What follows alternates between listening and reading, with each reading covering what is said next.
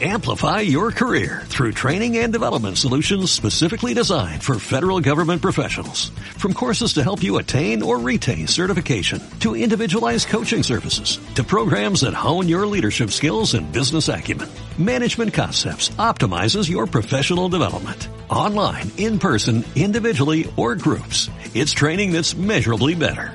Learn more at managementconcepts.com. That's managementconcepts.com.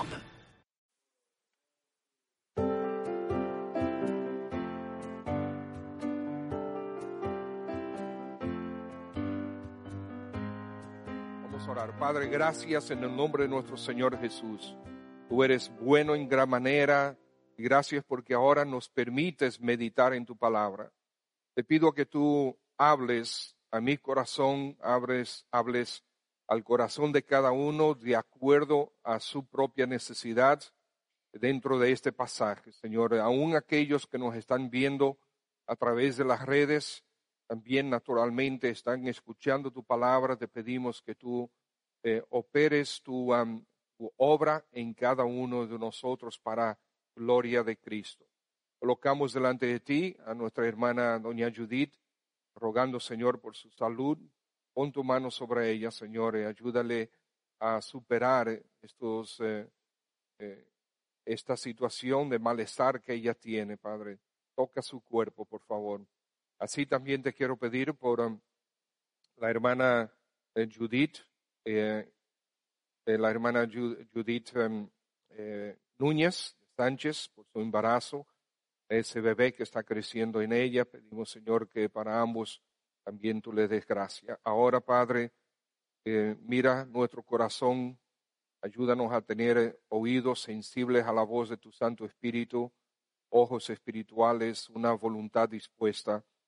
Y, y Padre, que no se vea el predicador, sino el poder de tu palabra para gloria de Cristo. Te lo pido en Cristo Jesús. Amén. Dios usó a Moisés para convertir todo el agua de Egipto en sangre.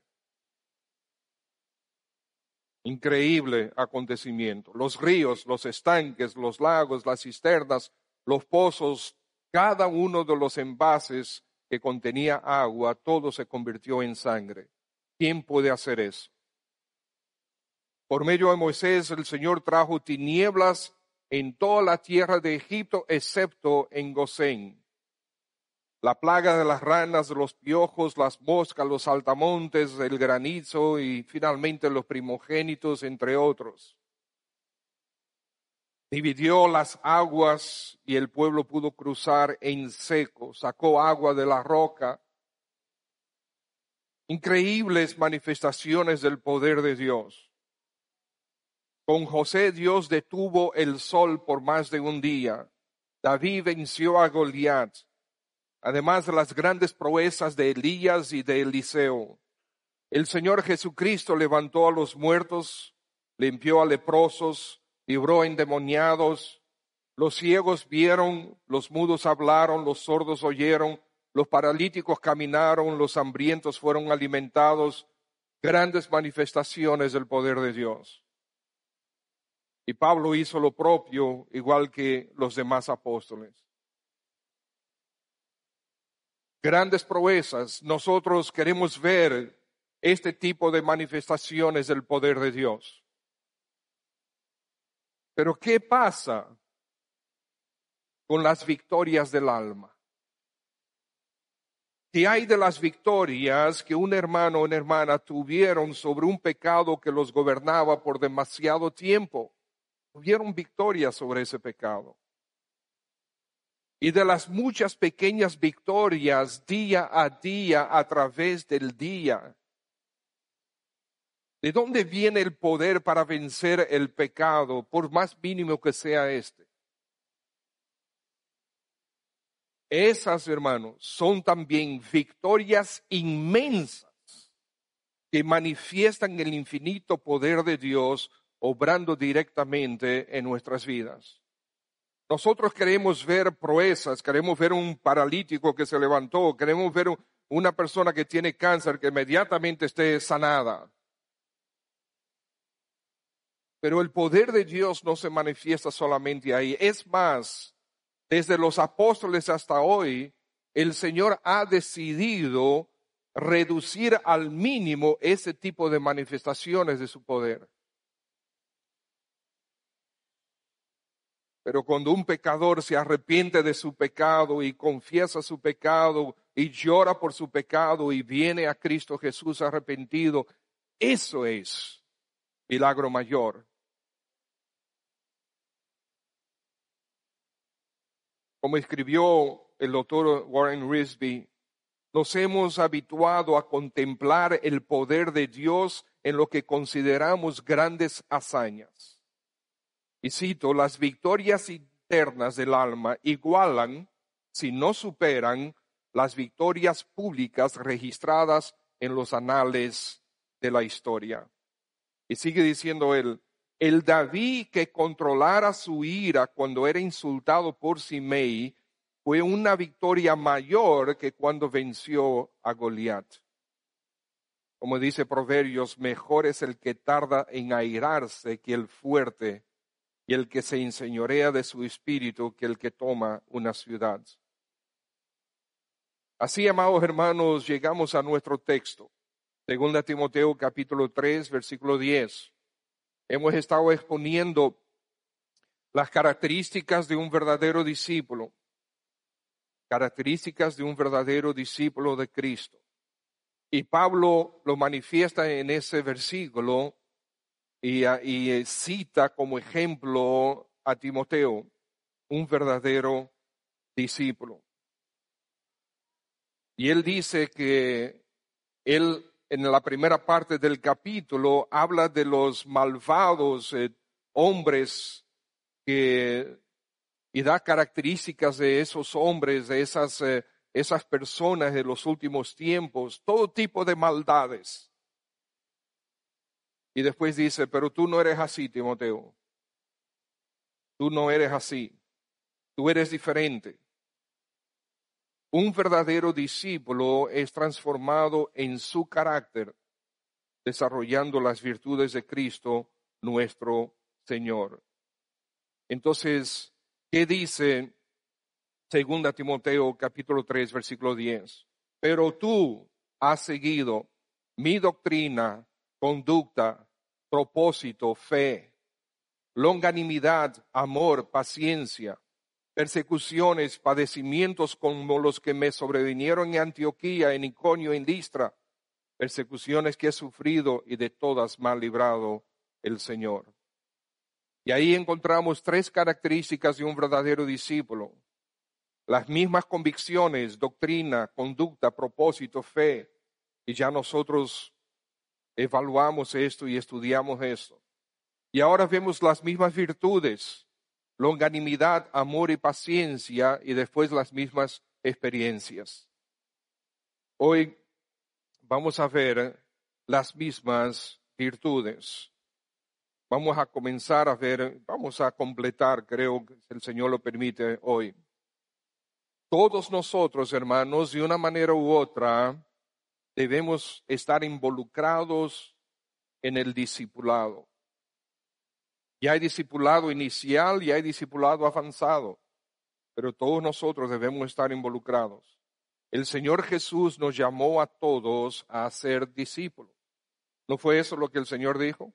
Id y haced discípulos a todas las naciones, bautizando y enseñando. Y aquí yo estoy con vosotros todos los días, cada día, hasta el fin de este siglo. El Señor nos mandó a ser discípulos. El Señor no mandó a ser discípulos a algunas personas. No, mandó a todo el mundo a ser discípulos. A todo el mundo. No discipular o no ser discipulado produce creyentes débiles. Y creyentes débiles producen iglesias débiles. Por lo tanto, sigamos aprendiendo del ejemplo de Timoteo y como Pablo eh, manifiesta que Timoteo es un buen discípulo. ¿Y qué es el discipulado? ¿Se recuerdan lo que hemos repetido? El discipulado es la transferencia de vida, transferencia de vida de fe hacia otra persona. Es, es que tú has aprendido o estás, sigues aprendiendo a vivir la fe bíblica y lo que tú vas aprendiendo, tú lo vas a transferir a otra persona. Y nosotros lo mencionamos también esto, cuando tú estás criando a tus hijos, tú deberías estar discipulando a tus hijos. Sí, desde el momento que nacieron. Debes estar nosotros. Ellos tienen que ver, observar, palpar la fe tuya, si es sincera. Y lo hemos dicho antes, hermanos, hay muchos adolescentes, muchos jóvenes hoy de nuestras iglesias, iglesias bíblicas, que no quieren saber del Evangelio por la hipocresía de sus padres.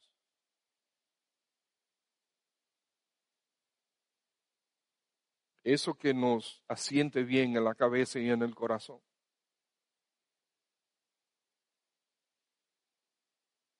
Los jóvenes pueden ver a través de las caretas. Criar a tus hijos es discipular a tus hijos disipularlos para que amen al Señor Jesucristo y le sigan. Es adquirir la misma fe que aquel que te está discipulando. Por lo tanto, ¿qué están recibiendo tus discípulos? Y de una manera u otra, todos nosotros nos estamos discipulando los unos a los otros. ¿Ustedes saben por qué? Porque yo veo tu vida y tú ves la mía. Yo puedo ver cuando tú estás luchando con aspectos en tu vida y si tú estás siendo fiel al Señor y leal a la palabra, y tú puedes ver lo mismo en mí. Eso nos enseña. Ese es un aspecto del discipulado. Pero hay un aspecto del discipulado que es el que nosotros nos estamos concentrando, y es cuando tú te dedicas a una, dos o tres personas a enseñarles a seguir a Cristo Jesús así como tú lo haces. Como Pablo dijo, Pablo eso mismo dijo, que le sigan a Él como Él sigue al Señor. Adquirir la misma fe, cómo se vive la fe en Cristo en las circunstancias día a día. Entonces Pablo exhorta a Timoteo a mantenerse fiel al Señor dentro de una sociedad donde la maldad impera, donde los hombres actúan impiamente.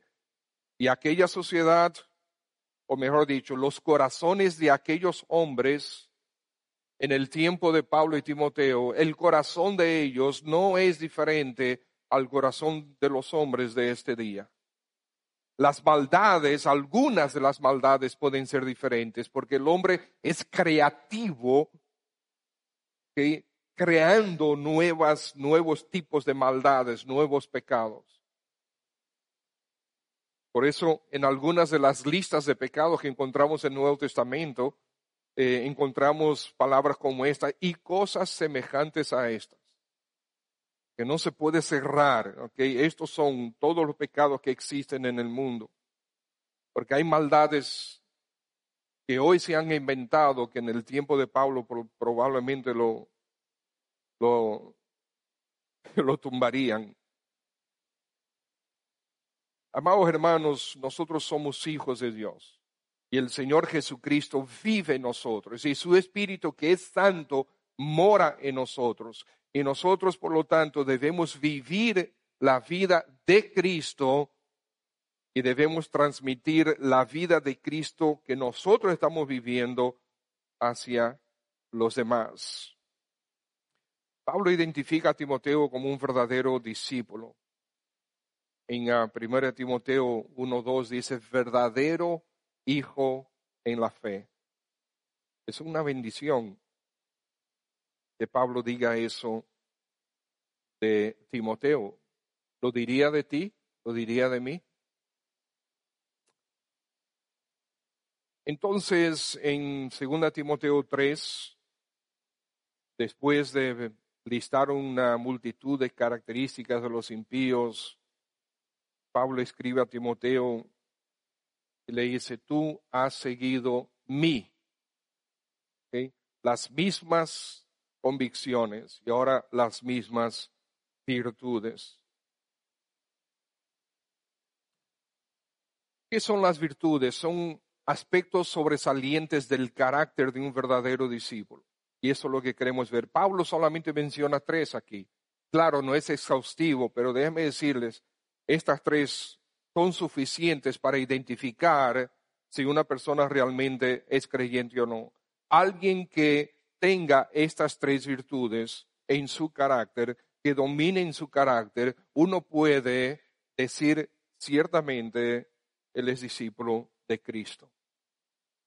Estas tres características deben ser totalmente identificables en la vida del creyente. Entonces son longanimidad, amor y paciencia. Hay dos palabras que se traducen al español como paciencia y longanimidad y a veces eh, se traducen esas dos palabras en el idioma griego, a veces traducen longanimidad, a veces traducen eh, paciencia y la otra hace, hace lo mismo, pero nosotros vamos a dividirlos porque tiene mucho sentido. Lo que los traductores hayan decidido hacer, pues bien, ellos entendieron en ese momento, pero nosotros debemos entender lo que el Espíritu Santo puso en el original. Y entonces la palabra longanimidad es una palabra que nosotros no la utilizamos del día a día. Nosotros utilizamos la palabra paciencia. Cuando, cuando nos referimos a longanimidad, en vez de utilizar esa palabra que parece demasiado oculta, ¿verdad? Nosotros lo que hacemos es que la sustituimos por paciencia. Pero longanimidad eh, en el Antiguo Testamento lo vemos como lento para la ira.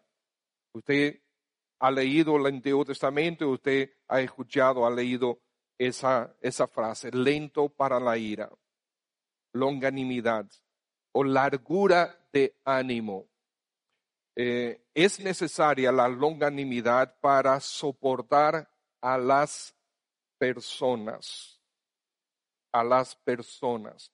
Y de ahí esta, esta palabra que es macrotomía en, ah, en, el griego es diferente a la otra palabra que se traduce paciencia, em, que es huponomé. Eh, esa es paciencia en cuanto a las circunstancias adversas pero longanimidad es paciencia para con las personas. Y, esto es interesante. Y Dios lo, lo, manifiesta a sí mismo en el Antiguo Testamento, lo vemos. Pero en Romanos capítulo 2, versículo 4, Pablo escribe, o menosprecias las riquezas de la benignidad, paciencia y longanimidad, ignorando que su benignidad te guía al arrepentimiento y después en el siguiente versículo habla de la ira, de ser librados de la ira de Dios. Que Dios es longánime con nosotros. Dios tiene longanimidad con nosotros, siendo paciente, soportándonos a nosotros en nuestros pecados. Pero debemos tener cuidado y, dentro de un momento vamos a ver, porque la ira de Dios está ahí, aquellos que no se arrepienten. Y como vimos, David fue longánimo con uh, Simei, Moisés fue longánime con el pueblo, Cristo con los discípulos y con todos nosotros continuamente. Entonces la longanimidad es la capacidad de soportar cuando a uno le, lo provocan o lo injurian.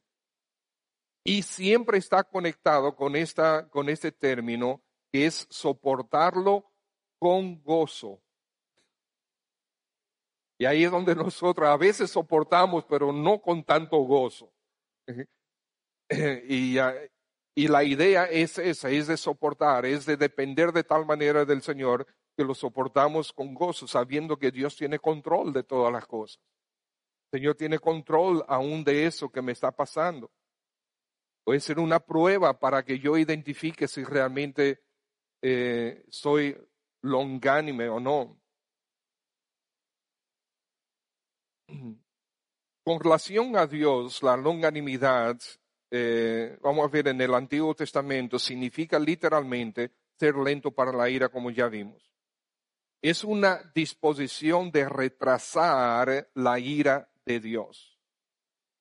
Por ejemplo, en Números 14, versículo 18, dice lo siguiente, Jehová tardo para la ira y grande en misericordia, que perdona la iniquidad y la rebelión, aunque de ningún modo tendrá por inocente al culpable.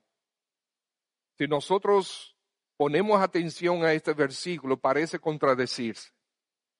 Porque fíjense lo que dice, Jehová es tardo para la ira y grande en misericordia, que perdona la iniquidad y la rebelión. Aleluya, ¿verdad? Qué bueno que el Señor hace eso. Y después dice, mm, pero a los culpables Él no lo perdona, ¿no? Y entonces, ¿a quién va a perdonar? Entonces, ¿a quién va a perdonar?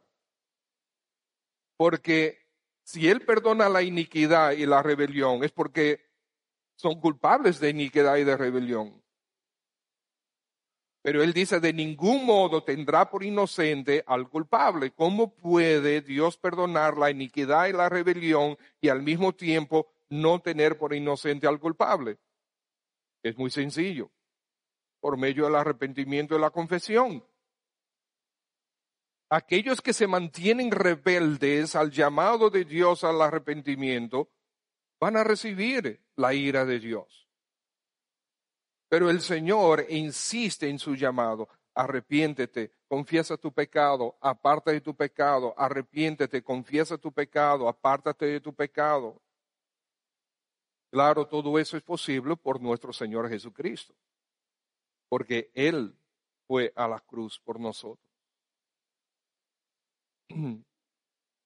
Aún en el, Nuevo Testamento también relaciona la longanimidad con la ira, y le mencioné hace un momento eso. Romanos 2, versículos 4 y 5, voy a leer de nuevo. O menosprecias las riquezas de la benignidad, paciencia, longanimidad, ignorando que su benignidad te guía al arrepentimiento. Versículo 5, pero por tu dureza, por tu corazón no arrepentido, atesoras para ti mismo ira para el día de la ira y de la revelación del justo juicio de Dios. ¿Ustedes ven? Ahí explica el versículo de números.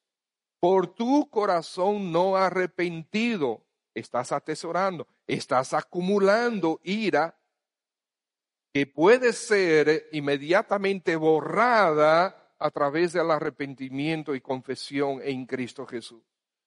Pero mientras no lo haces, estás acumulando ira.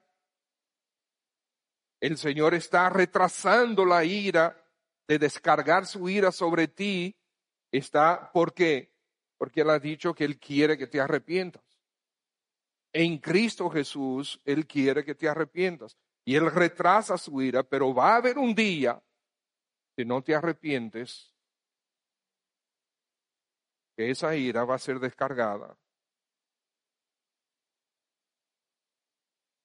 Por lo tanto, la longanimidad no significa el final de la ira de Dios.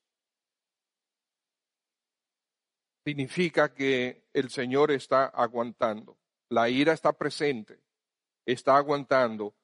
En Cristo te arrepientes, ya seas inconverso, todavía no te has entregado a Cristo, o seas creyente, si en Cristo te arrepientes de tu pecado, el Señor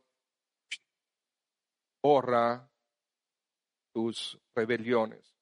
Primera de Juan 1.9 que dice, si confesamos nuestros pecados, Dios es fiel y justo para con quién? Él es justo para quién? Para con Cristo. Porque si Él va a ser justo conmigo, Él me va a dar lo que yo merezco. No puede ser justo conmigo. Tiene que ser justo con Cristo. Si Él no me perdona por Cristo Jesús, Él sería injusto con el Señor Jesucristo. Esa es una imposibilidad. Entonces, si confesamos nuestros pecados, Él es fiel y justo para perdonar nuestros pecados y limpiarnos de toda iniquidad. Gloria al Señor. El Señor es longánime. Él tiene longanimidad. Y eso es lo que nosotros debemos desarrollar también. Si el Señor Jesucristo vive en ti, su carácter debe ser manifestado en ti. Y eso es lo que encontramos en Gálatas 5, 22 y 23, el fruto del Espíritu. El fruto del Espíritu no es más que el carácter de Cristo. El Espíritu Santo produciendo el carácter de Cristo en ti y en mí. Y si el Espíritu Santo está, mora en ti, Él se debe hacer evidente su presencia en tu vida. Y dice, amor, gozo, paz, paciencia. Esa palabra paciencia debe ser longanimidad. debió haber sido traducida longanimidad, porque esa es la palabra del original. Entonces, la longanimidad por relación a Dios es que el Señor retiene la ira esperando nuestra, nuestro arrepentimiento. Y qué bueno que el Señor actúa así. Ahora, con relación al hombre, en relación al hombre, Pablo identifica la longanimidad o paciencia como un rasgo del carácter cristiano. Y como lo hemos visto, él lo incluye en el fruto del Espíritu en Gálatas capítulo 5, versículo 22. Pablo nos exhorta a todos a ser longánimes, a todos nosotros. Pablo identifica que su discípulo Timoteo tiene longanimidad. Dice, así como yo he actuado, así como yo he vivido, así como yo he soportado a aquellos que me han injuriado, aquellos que me han, buscado mi mal. Estando él en, en, en, la cárcel, él tiene gozo.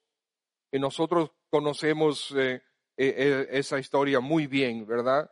Pablo con Silas a medianoche en la cárcel, ¿qué hacía? Cantaba y oraba.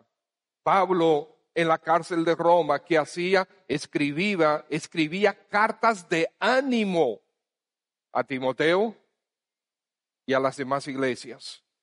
Dentro de la cárcel. Por lo tanto, él estaba, sí, con aquellos que lo estaban, que lo tenían eh, esposado, que lo tenían en cadenas, él los trataba bien. Ellos lo trataban mal, él los trataba bien. Nos exhorta a todos a ser pacientes con los demás. Efesios capítulo 4, versículos 1 al 3, dice, yo pues, prisionero del Señor, está escribiendo a la iglesia, a los creyentes en Éfeso. él dice, yo estoy preso, prisionero del Señor, les ruego a ustedes que vivan de una manera digna de la vocación con que han sido llamados que vivan con toda humildad y mansedumbre, con paciencia, soportando unos a otros en amor, esforzándose por preservar la unidad del Espíritu y el vínculo de la paz. De nuevo, esa palabra paciencia debió haber sido traducida longanimidad. Que vivan entre ustedes con longanimidad, largura de ánimo largura del alma, en oposición a tener, como nosotros decimos aquí, la mecha corta. En la relación, en relación con el hombre, la longanimidad es paciencia hacia los demás. Un temperamento tranquilo ante la provocación. Sin embargo, eh, nosotros muchas veces, muy a menudo, demasiado a menudo, respondemos de una manera diferente. Somos impacientes con las demás personas. Somos muy rápidos para acusarlos, para ver sus partes negativas, sus aspectos negativos. Aspectos negativos de su carácter, aspectos negativos de sus acciones, y nos concentramos ahí y eso comienza a carcomernos. que nos distanciamos de las personas, en vez de hacer exactamente lo opuesto, que es lo que el Señor Jesús quiere que hagamos, y nos enseña a través del, Antiguo, del Nuevo Testamento, nosotros debemos acercarnos a la gente, ganarnos a la gente, amar a la gente, soportar a la gente, recordando que nosotros somos uno más. Hay gente que a mí no me soporta probablemente. Yo sé de gente que no me soportaba.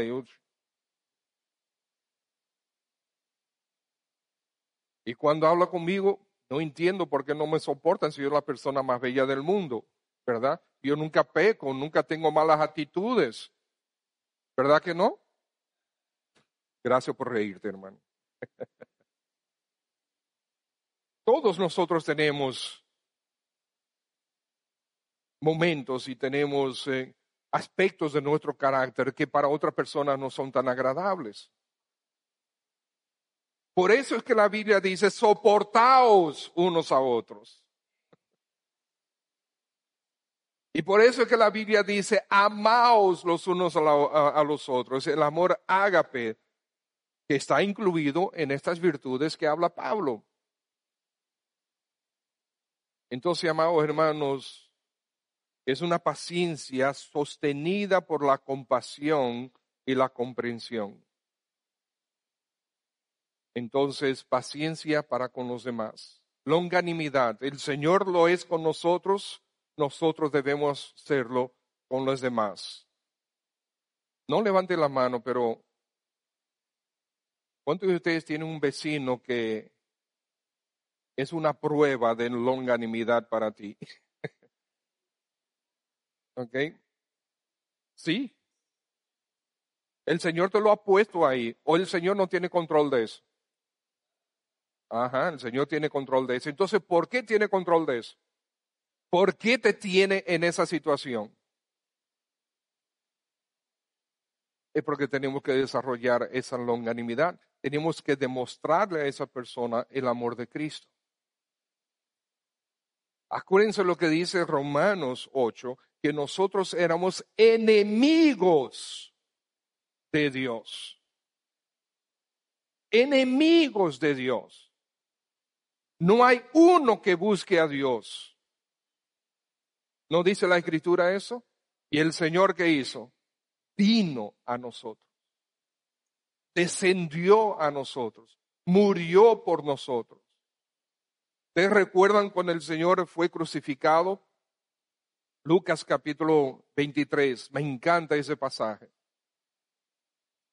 Los gobernantes se burlaron del Señor Jesucristo y dijeron, ajá, tú eres rey de los judíos, pues bájate de ahí. Y después los soldados también se burlaron de él. Y dice, ah, tú no eres el rey de los judíos, pero bájate de ahí, ven, tú no eres el hijo de Dios, el rey de los judíos, bájate de ahí. Y uno de los, de los eh, eh, criminales que estaba crucificado, a uno de sus lados, también dijo, pero si tú eres el rey de los judíos, pues bájate de ahí y sácanos a nosotros también. Y entonces Matthew Henry dice, ellos le estaban rogando que se salvara de la cruz cuando él los estaba salvando a ellos por la cruz. Es glorioso. ¿Es el Señor longánime para con nosotros? es paciente para con nosotros. Entonces piensa ahora en esa persona o en esas personas que no te son tan agradables. Y debes cambiar. Porque para eso que está escrito en las escrituras, estas cosas, es para que yo cambie, para que tú cambies.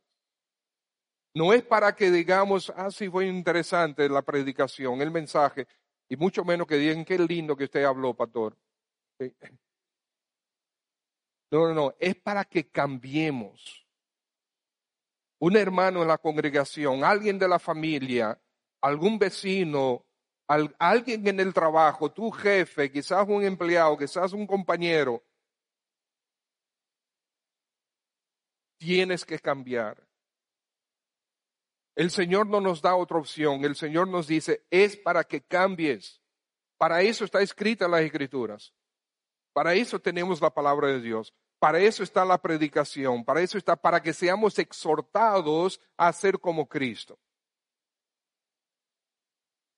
Si el Espíritu de Dios vive en ti, el carácter de Cristo debe fluir de ti. Amor, gozo, paz, longanimidad.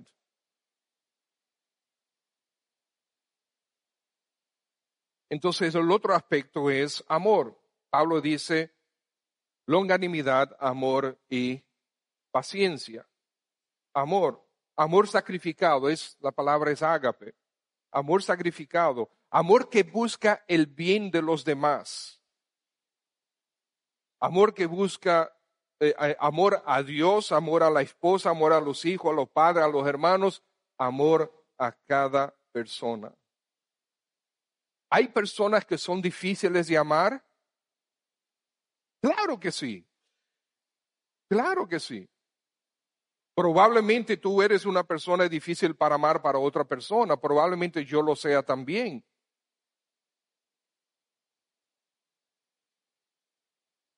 Pero ahí es donde se debe manifestar el amor. Porque el Señor Jesucristo dice, ¿es fácil amar a los que te aman? Es fácil.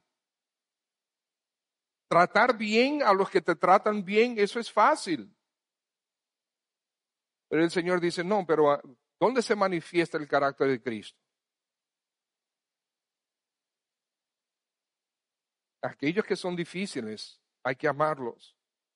Buscar su bien. Es un amor desinteresado, no es egoísta. Este es el amor a Dios, dice primero Juan, que guardemos sus mandamientos y sus mandamientos no son gravosos. Entonces el amor a Dios es obedecerle. Y por lo tanto, si Él te está llamando a ser longánime, a tener longanimidad, pues si amas a Dios, vamos a obedecer. Amor al prójimo. Pablo exhorta a este tipo de amor en 1 Corintios 8. En los versículos del 9 al 13, cuando él habla de que nosotros tenemos, la, tenemos libertad y tenemos libertad para comer y para no comer.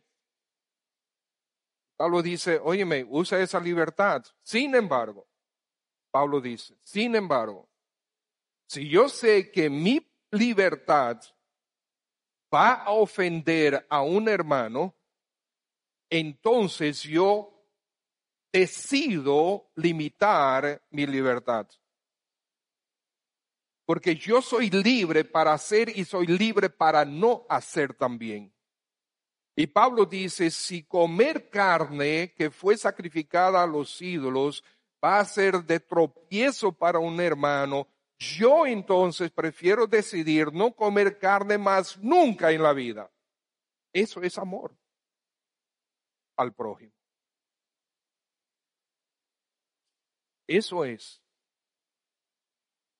tener el espíritu de Cristo, el carácter de Cristo. Ciertamente, lo que nosotros decimos, ¿cuál es nuestro, nuestro argumento? No, espera, espera, espera, es que yo no puedo ser esclavizado por una persona que es un niño. O sea, esto tiene que madurar.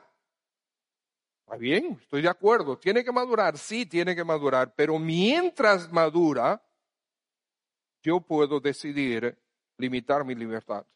Y eso es lo que Pablo está diciendo. Amor al prójimo. Que busca el bien del prójimo, porque ser de tropiezo significa que si yo estoy haciendo algo que lo va hacer dudar de la iglesia, dudar de la fe, dudar de las escrituras, apartarse del camino e enfriarse en su relación con el Señor. Si yo hago algo que esta persona se enfría en su relación con el Señor, yo estoy pecando contra Él, aún dentro de mi libertad.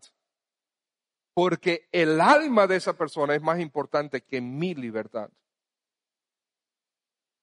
Todo lo que Pablo quiso decir en ese pasaje. Los corintios nosotros conocemos y si el Señor permite, eh, creo que pronto vamos a, estudiar esa epístola. Pero ahí entre ellos era una iglesia muy especial, había leitos, contenciones, había sospechas del uno al otro, había envidia, celos, juicios desagradables que se hacían el uno para con el otro, acusaciones de motivos impropios, eh, egoísmo, envidia, soberbia, jactancia. Había de todo ahí en, esa iglesia, una iglesia muy creativa en ese sentido. Pero todo eso completamente inconsistente con el amor ágape.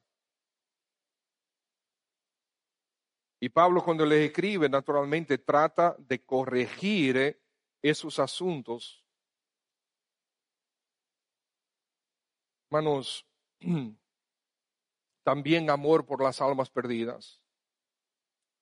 Tú has seguido mi conducta, mis convicciones, pero también has seguido la longanimidad, el amor, la paciencia amor por las almas perdidas. ¿Tenía Timoteo amor por las almas perdidas? Absolutamente.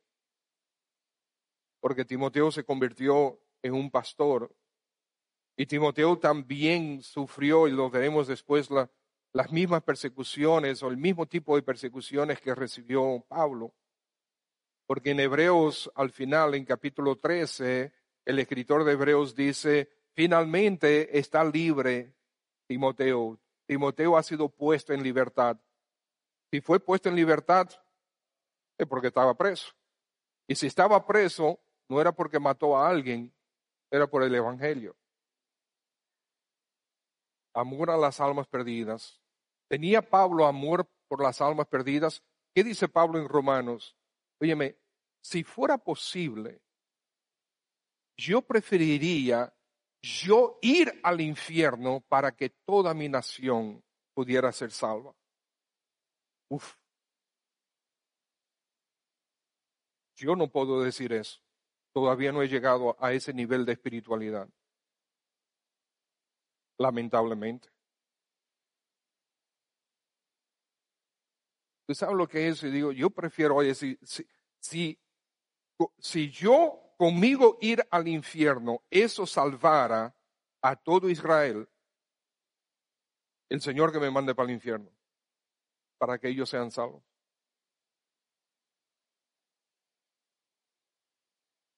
Y Pablo dice en 1 Corintios 9, lo soportamos todo por no tener ningún obstáculo al Evangelio. Pues si anuncio el Evangelio no tengo por qué gloriarme, porque me es impuesta necesidad. Y hay de mí si no anunciare el Evangelio. Amor. Amor ágape, amor que busca el bien de los demás, porque ese es el verdadero amor. El amor no es un sentimiento, no es, eh, eh, como a veces decimos, maripositas en, la, el estómago, no, eso puede ser parte en algún momento, alguna relación amorosa, pero el amor ágape es buscar el bien de los demás. En todas sus áreas. Busca el bien de los demás. Pero entonces finalmente paciencia. La palabra paciencia, que muchas veces es traducida en vez de longanimidad, pero el término, el vocablo que se utiliza en el original Upomoné significa aguantar bajo un peso. Y es normalmente se utiliza siendo para ser paciente con relación a circunstancias. Es paciencia para aguantar, soportar el peso de circunstancias adversas. Y Pablo en Romanos 15:5 dice, porque las cosas que se escribieron antes para nuestra enseñanza se escribieron a fin de que por la paciencia y la consolación de las escrituras tengamos esperanza. De que tengamos esperanza cuando nosotros tenemos, enfrentamos, experimentamos situaciones adversas, situaciones que no, que no nos gusta, pérdida de trabajo, pérdida de la salud, con ah, situaciones con la familia, y, y hay situaciones con la familia que duelen absolutamente profundamente. Un hijo que está desviado del, del Evangelio, un papá que no quiere entender el Evangelio, una esposa, un esposo. Sí, hay, hay situaciones bien difíciles, pero que el Señor nos dice que nosotros podemos ser consolados en ellas. Y es cierto que Dios tiene el poder para cambiar todas y cualquier circunstancia, ¿sí o no? ¿Sí? Pero a menudo elige no hacerlo. O normalmente elige no hacerlo. ¿Por qué? Porque el Señor elige no cambiar favorablemente las circunstancias que nos presionan, que nos son adversas. ¿Por qué? Nosotros sabemos por qué. Que a través de la prueba, nuestra fe se fortalece en el Señor, nuestra dependencia del Señor fortalece. A través de las pruebas, nuestro carácter se fortalece. A través de las pruebas, nosotros podemos darnos cuenta dónde estamos fallando, dónde todavía no estamos fuertes. Me doy a entender, el Señor no me da una prueba para Él ver si yo estoy bien o no en esta o aquella área. Sino el Señor nos, nos permite las pruebas o nos pone las pruebas para que tú y yo identificamos dónde estamos débiles y podamos trabajar en esa área.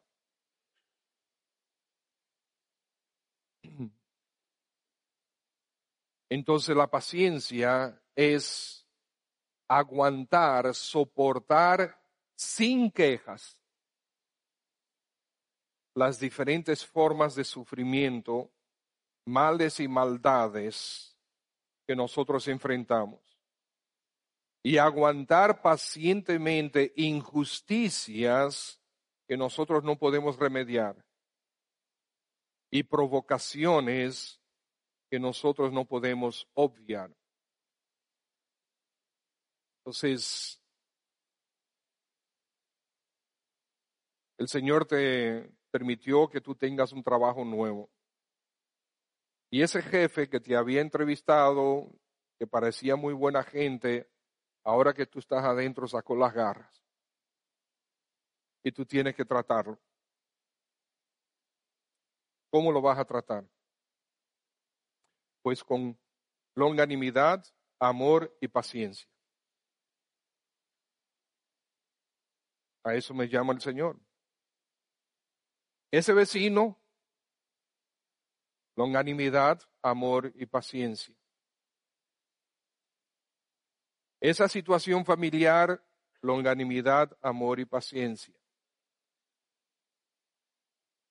Y fíjense cómo estos tres están intensamente interlazados. Es casi lo mismo. El Señor quiere, hermanos, que nosotros desarrollemos este carácter porque esto da evidencia de que Cristo realmente está en nosotros. Y Pablo identificó en Timoteo que Timoteo era un verdadero discípulo de él, era un verdadero discípulo de Cristo. ¿Por qué? Porque tenía estas virtudes en él. Su carácter se había desarrollado de tal manera que se evidenciaba esto, verdadero hijo en la fe. También lo dijo de, Tito cuando le escribió a Tito, verdadero hijo en la común fe. También Pablo lo, dijo de, de Tito. Entonces, estimados hermanos, características de un verdadero discípulo. Pablo dice las mismas convicciones que yo, que yo tengo, tú las desarrollaste. Las mismas convicciones. Tú has seguido mi doctrina, mi conducta, mi propósito, mi fe. Todo tú lo has seguido. Tú lo has asimilado, tú lo estás viviendo de esta manera. Pero Pablo dice también las virtudes, longanimidad, amor y paciencia. Tú eres longánime para con aquellos que no te tratan tan bien, tú tienes amor para con ellos, amor para con las almas, amor para con Dios, amor por el Evangelio, amor por las iglesias, porque Timoteo por un tiempo fue pastor ah, en Éfeso.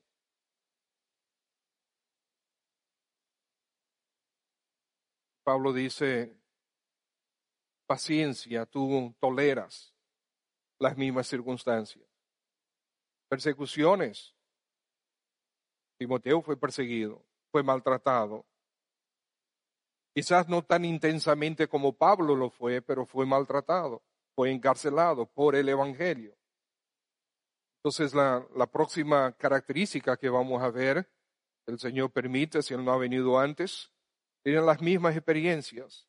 Porque todo esto es lo que nosotros debemos estar, estar transmitiendo a aquellos a quien estamos discipulando. Tienen que vernos o tienen que ver nuestra fe en acción día a día. Y si nosotros pretendemos que un discipulado es sencillamente em, cada eh, miércoles a las seis y media de la tarde nos sentamos para repasar una lección de un programa X y después la próxima semana volvemos para la siguiente lección o para terminar la anterior y después la otra semana, eso no es discipulado. Eso no es discipulado. Eso es parte del discipulado porque hay que enseñarle la palabra de Dios. Pero el discipulado es la transferencia de una vida de fe. El que es el discípulo tiene que ver cómo se vive esa fe en el día a día. Tienen que ver que tu amor por Dios no es solamente de boca. Que tu amor por la palabra de Dios no es solamente por la boca que hablar de evangelismo no es solamente de boca. De amar al prójimo no es solamente de boca. De amar a tu esposa y a tu esposo no es solamente de boca. De instruir a tus hijos en el camino del Señor no es solamente de boca. Pero tus hijos ven cuando tú llegas tarde al culto. ¿Por qué? Porque dormiste demasiado, porque pero tú no llegas tarde al trabajo. ¿Verdad que no? Y tu hijo ve eso, tu, tu hijo ve como tú en la mañana estás e incluso hasta le das su boche cuando no están listos porque tienen que salir huyendo. Tú no llegas tarde aquí porque si llegas tarde aquí al colegio no te dejan entrar muchacho, te ponen algún tipo de... Ya yo no sé, Pastor Jardín me, me dirá qué es lo que le hacen. ¿Verdad que no? Pero llegas tarde a adorar al Señor. A la cita que es con el Señor, que es la persona más importante del universo. Tú llegas tarde. Tus hijos lo ven. ¿Tus prioridades cuáles son? Ah, que yo amo a Dios. Ajá. Tú amas a Dios. ¿Y por qué Él no está en primer lugar si tú lo amas?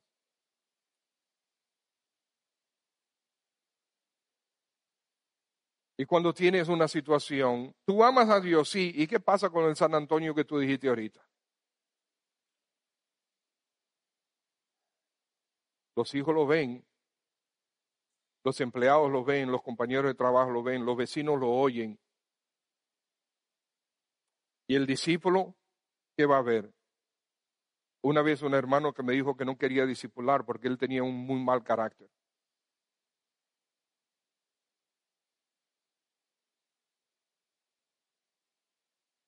¿Esa es una excusa? No. Él tiene que desarrollar el carácter de Cristo y ponerse a discipular. Tenga el Señor gracia para con nosotros, con cada uno de nosotros. Desarrollemos ese, esas características de un buen discípulo, de un verdadero discípulo, para gloria de su nombre. Padre, gracias por tu palabra y ayúdanos a ser sensibles, obedientes a la voz de tu Santo Espíritu cuando nos habla verdades como estas. Ayúdanos, Padre, a ser longánimes, a tener amor, ser pacientes en las circunstancias. Ayúdanos a ser instrumentos tuyos para que el Evangelio fluya realmente en este mundo que está tan confundido, con tantas voces que dicen ser la verdad, con tantas religiones que dicen ser la verdad. Ayúdanos a vivir a Cristo, la verdadera verdad, para gloria de su nombre. Señor, si hay alguien aquí que todavía está sin Cristo Jesús, que todavía no se ha arrepentido de sus pecados y no se ha convertido al Señor, te pido a Dios que tú ah, le muevas al arrepentimiento para gloria del nombre de nuestro Señor Jesucristo, tu Hijo amado. Por Él y para Él te lo pedimos. Amén. Señor le bendiga, hermano.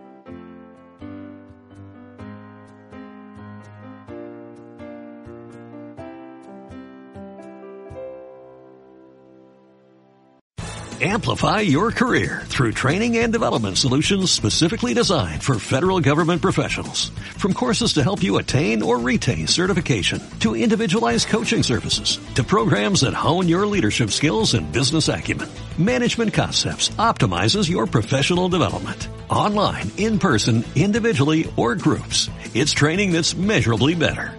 Learn more at managementconcepts.com. That's managementconcepts.com.